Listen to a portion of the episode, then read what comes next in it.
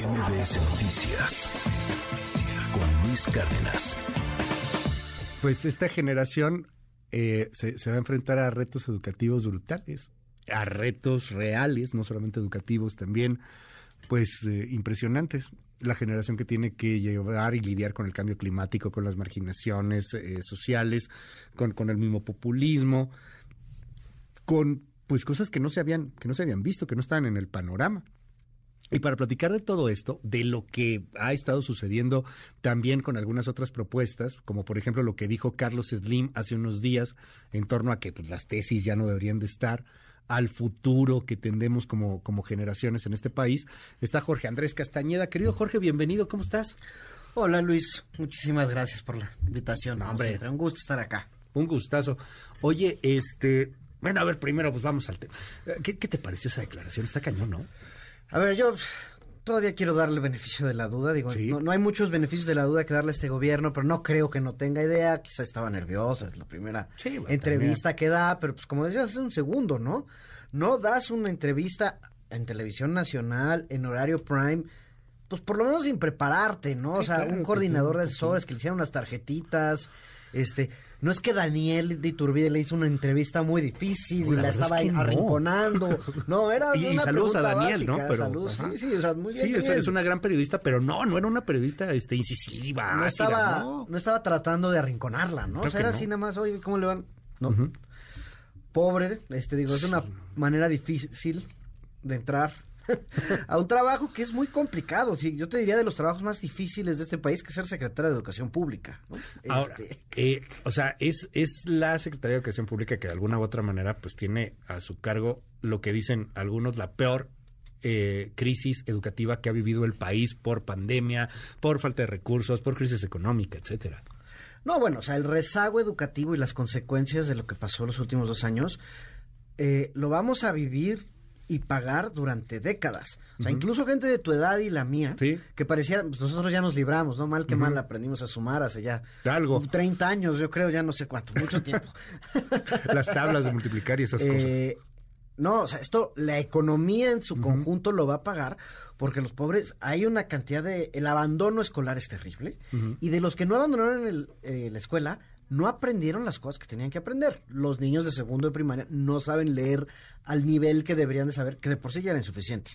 Eh, no saben las tablas de multiplicar y sumar como deberían para ese nivel, que de nuevo ya era un mal nivel.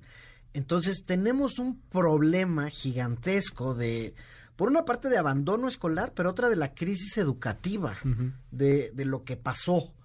Eh, y, y, lo vamos a pagar por décadas, porque esto se va a sentir, digo, no quiero sonar como aunque al presidente no le guste, tecnócrata, pero esto sí va a tener un impacto en la productividad de los trabajadores mexicanos en 15, 20 años, ni siquiera 20, 15 años, que muchos de ellos se, se incorporen al, mercado laboral. Hace porque poquito... no van a saber las mismas cosas que deberían de saber. Ahora, si a eso le sumamos...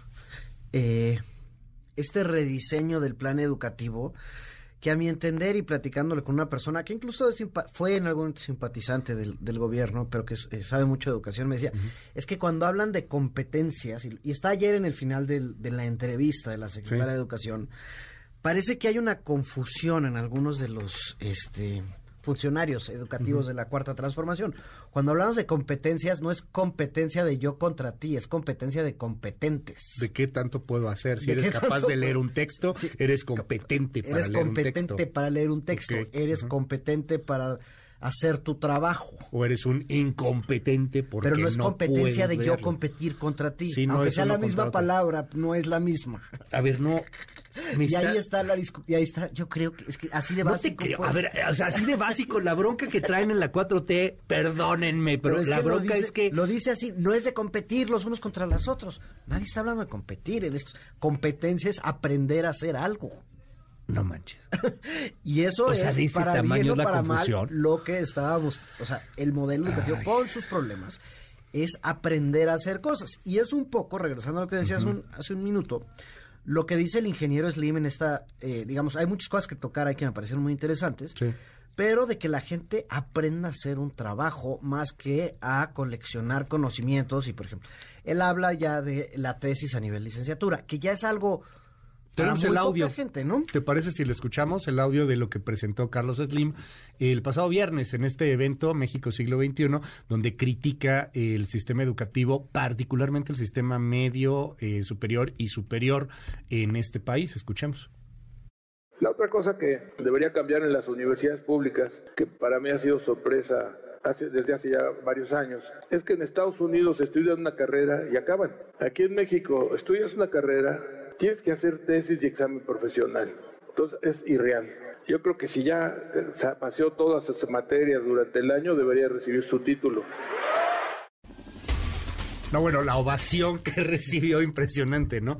Pero eh, muy interesante porque es la crítica, y lo platicábamos la otra vez, querido Jorge. Este, hoy el, el asunto de escala social, de movilidad social, de yo hacía una carrera y entonces tenía garantizada la chamba, ya fuera químico, físico, economista, licenciado, ingeniero, pues hoy ya no es así. O sea, hoy pareciera que tienes que tener eh, otro tipo de competencias para poder adquirir una mejor chamba. Parte más o menos de lo que dice Slim también.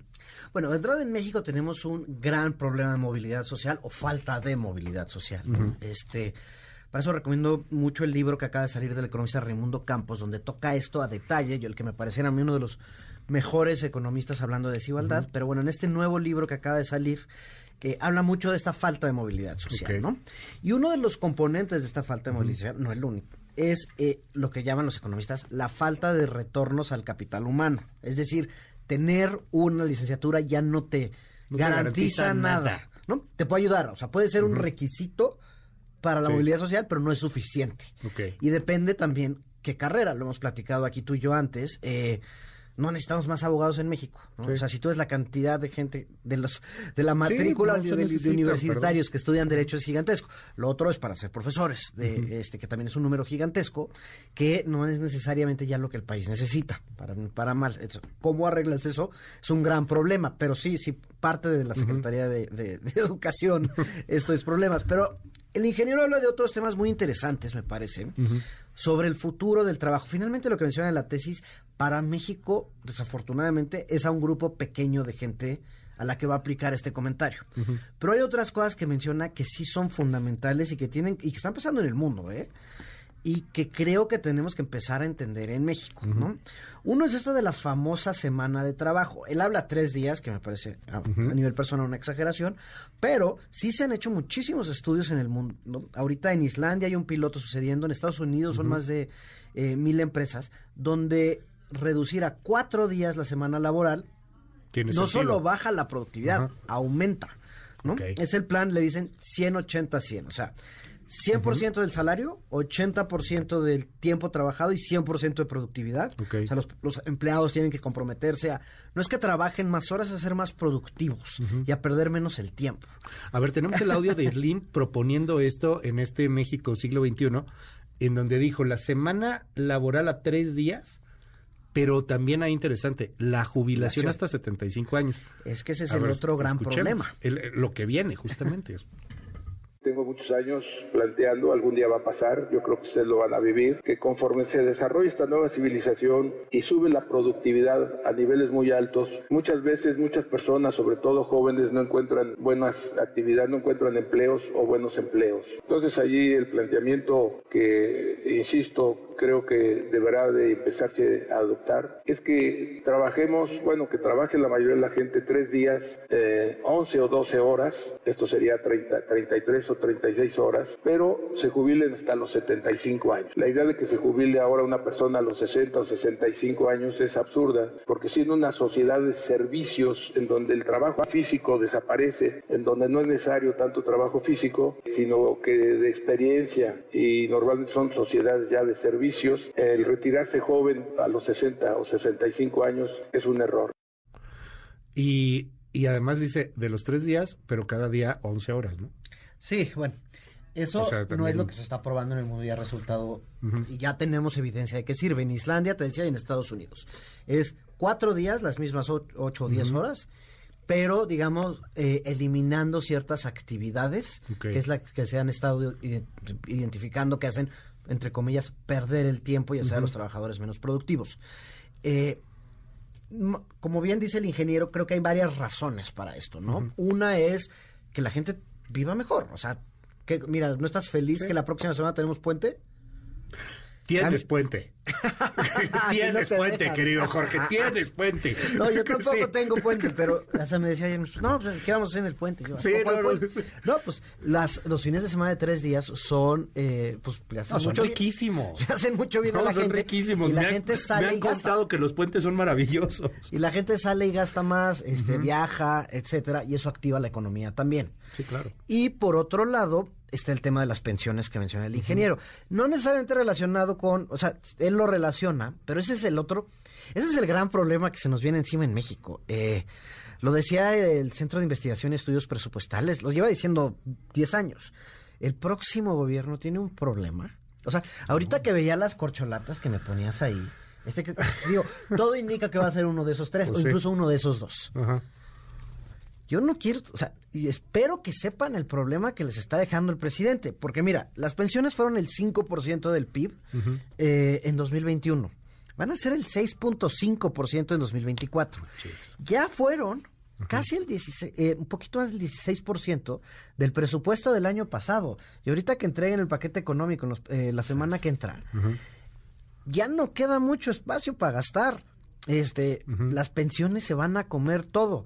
Y luego tenemos el problema de las afores, que es cuando se, digamos, individualizan las pensiones. Cuando te haces responsable de tu que pensión. y era, de que tu digo, retiro. tienen un componente, o sea, yo filosóficamente estoy de acuerdo con las pensiones de contribución definida, se llaman, es decir, tú contribuyes y al final te vas a llevar, pero a mi parecer no fueron tan bien diseñadas las de México y vamos a tener un problemón porque lo que se llama la tasa de reemplazo, que es decir, cuando te retiras, cuánto vas a ganar de tu último salario, van a ser bajísimas en México, van a estar alrededor del 30-35%.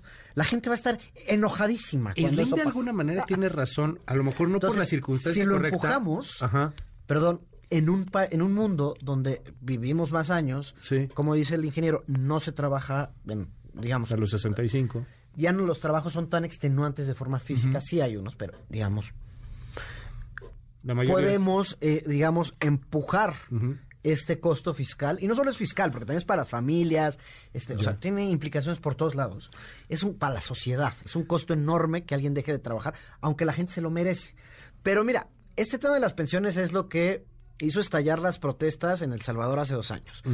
Lo de Chile, del estallido social, fue el metro, pero el tema de las pensiones es quizá lo que, eh, el problema que está atrás.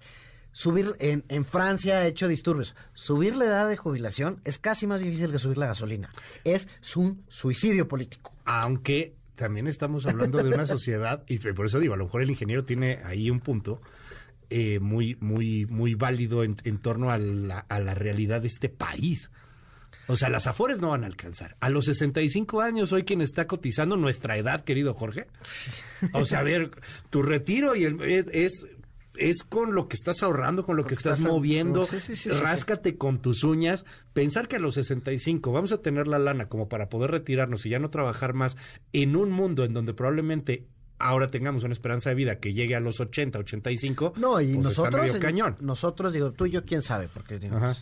Porque Pero, bueno, sí, porque, bueno. quién sabe si llegamos, ¿no? Pero no, la gente de nuestra edad tiene una esperanza de vida, digamos, dadas las condiciones, de 80 a 90 años. Sí. Y es más, nuestros hijos van a vivir 100 probablemente. Mm, Entonces, retirarte a los 65, que es dos terceras partes, cuando empezaste a trabajar a los veintitantos, pues estás trabajando pocos años, digamos, para eso, para cosechar. y que ya no es que la empresa te, te, Te te va a dar garantiza. una pensión y te garantice O el gobierno, tu vida, o el gobierno, pues ya no. Porque gran, y de hecho, si regresamos a los problemas que tenemos hoy, y que el presidente, en vez, yo no sé por qué no, no son los temas que se mencionan en esas mañaneras, las pensiones de la CFE son el gran problema que hace. Ah, por ejemplo. Por ejemplo, las pensiones de Pemex son un problema de miles de millones de dólares. Oye, a ver, el, el dato de nuevo, el, el presidente entrega más o menos en, en qué en qué cantidad de, de- con respecto al PIB la pensión. las? Según las proyecciones, el 6.5% O sea, de, eso se lo va a entregar la corcholata ganadora. bueno, del, del PIB se gasta en pensiones, no todo viene del gobierno, pero sí, Sí, claro. O sea, pero es 6% casi 7, y creciendo. creciendo rapidísimo.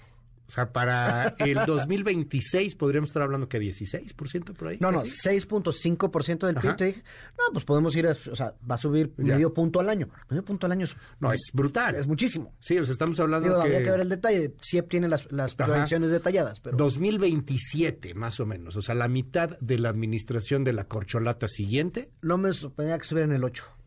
es, Digo, depende cuánto crezca el PIB también, pero como no Ajá. crece el PIB, pues, es, es una explotación. porque si estuviera creciendo la economía podríamos pagar estas pensiones, Qué pero no estamos creciendo lo suficiente. Jorge Andrés Castañeda, muchísimas gracias por estar aquí con nosotros. No, muchísimas gracias a ti, Luz, ya te había extrañado. No, hombre, ya te traemos ahí un rato sin vernos, pero bueno, nos escuchamos aquí la siguiente semana y te seguimos en tus redes. Claro que sí, Jorge Acast en Twitter, este, y ahí, ahí estamos, y aquí nos estamos viendo. Mil gracias. MBS Noticias con Luis Cárdenas.